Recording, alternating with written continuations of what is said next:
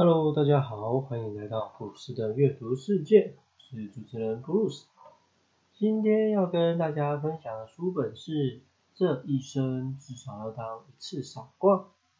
哦，我觉得应该很多人都是在被要求，或者是想要在聪明中长大，但是常常都是在傻了的状态长大。那为什么要在聪明中长大呢？大家不是很爱讲聪明有傻啊，傻人有傻福吗？嘴巴上都这样讲，实心里面也不是这样想。那你具体行为也不是真的这样做。那这句话的意义到底是什么？哼，又是一个毒鸡汤。小时候呢，我自己就很喜欢看成语，然后很喜欢引经据典。我听起来就是除了觉得有一点学问以外，也好像可以从古人的智慧里面呢。呃，去少走一点歪路，但不知道为什么，慢慢长大之后就发现，现今社会的形态跟古人说的都有那么一点超级大不同哈。就像大家也很爱讲聪明反被聪明误啊，但始终没有想要舍弃变聪明这件事情，对吧？这本书的作者啊，是透过自己的访问，然后找到了一位用着跟别人不同的概念。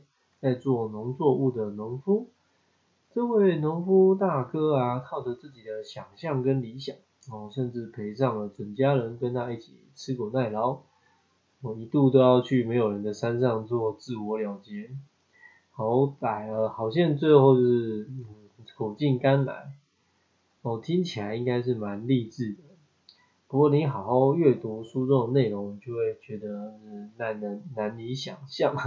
我毕竟你不是吃几天或几个月的苦，他这个是将近十年的努力。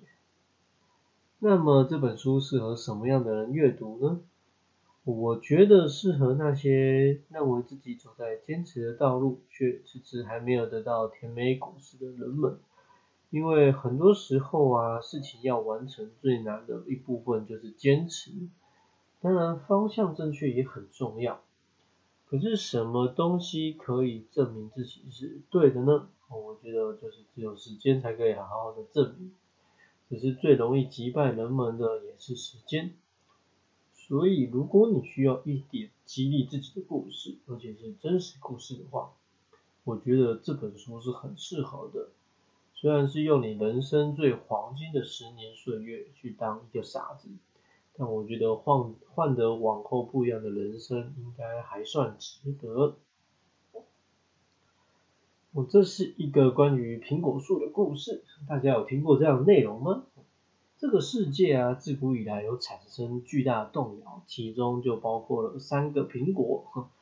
第一个苹果呢，是圣经里面的那一颗，因为吃了苹果之后，人们开始有了不同的小心思。但在这边，我想要。分享跟澄清，是我在其他地方看过的，就是其实亚当跟夏娃吃的并没有说是苹果，是不知道为什么最后流传出来的就是苹果。哦，刚好想到这件事情，嗯，因为阅读了其他的书籍内容的时候有看到，嗯，就把它兜上跟大家分享分享，所以以后再也不要跟人家说他们在伊甸园吃的是苹果啊。他们确实吃了水果，但说一定是苹果。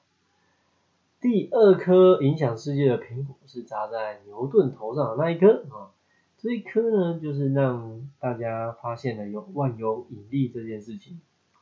其实自然界应该还是有一些就是秘密，然后等待大家去有心或是不经意的发现。第三颗苹果，你要说它是虚的也可以，啊，要说是实的也可以，因为它就真的不是叫苹果啊，它不是大家想象中的苹果，就是贾伯斯先生发创造的苹果品牌。这颗苹果确实影响全世界对于科技产品的使用，那也真的是很不简单。那如果要说有没有第四颗对世界产生很大影响的苹果呢？哦，我想应该就是这位农夫大哥，也就是书里讲到的木村秋泽先生，他种出来的苹果了。虽然没有亲眼看到，然后直接品尝，但我觉得透过书里面文字的表达，既可以感受到木村先生对于种植苹果树的执着，哦花费的心思跟好不容易得到的回报。不过我觉得最重要的不是他对于苹果树才有的独特方式，而是他是如何去善用自己的观察，然后尽心尽力的想要跟土地做互动跟连接。我相信科技再怎么发达，人们终究还是会返璞归真的，因为毕竟还是要跟内在的自己跟外在的环境互动，这三方可以达到舒服自在的时候，很多事情其实也就不会那么让人困扰了。在现今的社会里，关于有机农作物的产品或是无农药的产品，我相信大家应该已经很不陌生。然后要种植种植出这样的农产品，也已经有相对的概念跟方法。不过在木村先生的时代，这真的是一个痴人说梦的概念哈。这个梦啊，说比登天还难也不为过。毕竟这大自然的生存法则就是很简单，一个树木啊，如果不是经由人们用心细心的照顾，要怎样有办法的好好开花结果呢？不过呢，我觉得其实最难的还是要回归两个项目。嗯，第一个是事实的产生，也就是说没有开花就是没有开花，嗯，没有结果意味着就你没有收入，尤其是这原本就是你的收入来源。呃，用事实来证明你的想法跟做法是否是正确的，我相信应该是每个人心中最简单的那把尺。我虽然可能也称不上完全的倾家荡产，但也算是把家人拖下水，然后搞得有点三餐不继哈。其实这真的很考验一个人的心理素质，而且我觉得也很考验他的，考验考验家人们。不过看起来木村先生的家人们也算极度的支持他，就是。第二个比较困难的点，我觉得是同行的质疑跟打压。我认为一个人有他的想法跟做法，基本上大家都会尊重嘛，反正跟我没有关系。可是如果跟我有关系呢？哦，你家的虫，或者是会影响到我家农作物的东西，来造成我的困扰，那怎么办？而且这时候如果加上同行的经验啊，跟那些不可能改变的观念，其实真的会很难很难让人就是好好的坚持下去。哦，尤其是这种人云亦云的状态，每个人都不断的在批评跟攻击自己，这时候你也没有办法搬离开这里，或者是也没有办法拿出事实去证明自己是对的，那该怎么办？哦，那我觉得那些跟人家说你就不要管别人怎么想，我觉得你可以这样说的人，等到你有办法一个人单挑全部的人再来说，而且还要再加上你家人的部分。哦，再谈谈这件事情可能性。哦，你可以不代表别人也可以，但要哈就是先证明你 OK。这本书的大部分内容，老实说，其实就是在描述一个人从年少时候的生活状况，还有个人的喜好，一路聊到了关于种植农作物这件事情上的点点滴滴。我，所以你如果要说要在这本书里面找到什么名言警句，或是值得让你思索的经验，讲的不夸张，其实 一只手都够数。但为什么要分享这本书呢？因为通常我在决定要不要分享一本书的时候，其实我很我不会硬着头皮随便挑一本书就来谈。哦，也就是说我在整理内容跟心得的时候，真的是要花时间好好的筛选过。就因为东西太多了，也不会有出现，所以一定也不会出现那种词穷的状况发生。可是我在整理这本书的时候，就有发生过这样的状况。就我把书本内容再重新的好好的看过几遍，然后想了一想，也好像没有找到特别什么可以分享给大家的东西。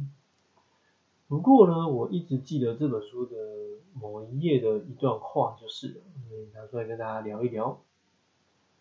当木村先生的妻子告诉长女，其实爸爸种不出想要的农作物也是很痛苦的，希望他们可以体谅，但是不是也要顺便劝木村先生该放弃了呢？想不到向来文静的长女，居然怒气冲冲的说。我才不要，不然我们过这种穷日子到底是为什么呢？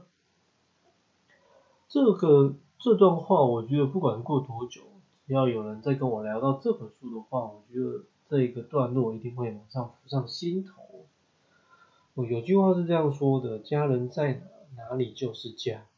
我一直觉得啊，可以得到家人的支持，绝对是世界上最幸福的事情了。因为我相信很多人应该有过那种不完全被家人信任或支持的时候。可能是不看好你的恋情啊，或者是看不惯你的生活模式，又或者觉得你现在这个工作没有前途。可是呢，如果当事人自己都不操心的话，就算我们不支持、不了解，是不是也不要去泼他冷水呢？哦，所以我觉得不要去说些什么，哦，只要你愿意陪伴在他旁边，默默的共同努力，也已经是很棒的事情了。有时候读了一本书或读了一大段文字之后呢，终于遇到了可以打动打动自己的文字内容，我觉得这也是选择以阅读为娱乐的一种惊喜。最后啊，再分享一个我很想要跟大家聊聊的部分吧。哦，就是书里面有提到木村先生其实会跟树木们说话。而当苹果树开花结果的时候啊，大家第一时间恭喜他，认为是他的努力终于得到回报的时候，他是这样说的：其实努力的不是他，是苹果树很努力才会产生这样的结果。看到这样的内容的时候，我觉得就算是很 gay 拜的人，应该也没有办法想出这种感谢词。也就是说，木村先生应该是真心认为就是长这样。作为一个农夫，他当然也不是毫无作为，他只是选择不要撒农药而已。但是在其他照顾作物的层面，他有着自己的想法跟做法。我透过他多年的经验跟观察，所以在修剪树木或发现自然界一些新的规则的时候，他都会适时的找到对于当下树木的情况最合适的处置。只是说该做的都做了，就代表一定有好的结果吗？我可能我们常常都是这样想的，对，但事实并不是每一次都能得到圆满的答案，对吧？哦，所以对照这本书的说明，这一生至少当一次傻瓜。我觉得，如果可以的话，也鼓励大家，如果还有什么你很想做但还没做的，赶快的规划，赶快的开始做吧。我这跟活在当下是不一样的哦，我是不要让自己错过了或懊悔。很多人会觉得啊，就是现在没有办法，等小孩长大再说啦，或者是我的资产累积到一个数字，退休了再说。可是世界上最不的、最不可能等人的就是时间了。更何况我觉得啊，木村先生跟苹果树要传达出来的意义是。你要勇敢的走在自己的道路上，不是说时间不等人，而是要让时间来协助证明自己。故事的分享就到这里了，不知道大家有没有发现一件事情？这本书的作者不是作者主角，不是主角本人，是透过别人的访问跟书写，跟先前所有的书或是坊间大部分的书都不太一样。那么为什么特地的要在结尾再讲这件事情？因为我想要替上一段的最后内容再做一些补充。很多时候我们选择非常努力啊，在各个方面，但却始终没有办法得到自己真正想要的。可是我觉得像木村先生这样埋头苦看，然后坚持不懈的态度跟做法，在未来的某一天就有机会变得不一样了。哦，所以我想，就像那句话说的，是金子总是会发光发热的。下一集预告，迈入七月份的第一本书啊，要来跟大家分享的是那一天我放手爱自己。书名旁边呢，还有写从堕落娜妹到灵性小天后的生命翻转奇迹。我一开始觉得这应该是一本个人故事，然后主题有些不太一样，结果最后发现我好像有点被封面文字给骗了呢。不过呢，阅读完还是决定要来分享给大家。如果你有兴趣，可以先去预约来看，或者等我来跟你聊聊，我是布鲁斯，下次见。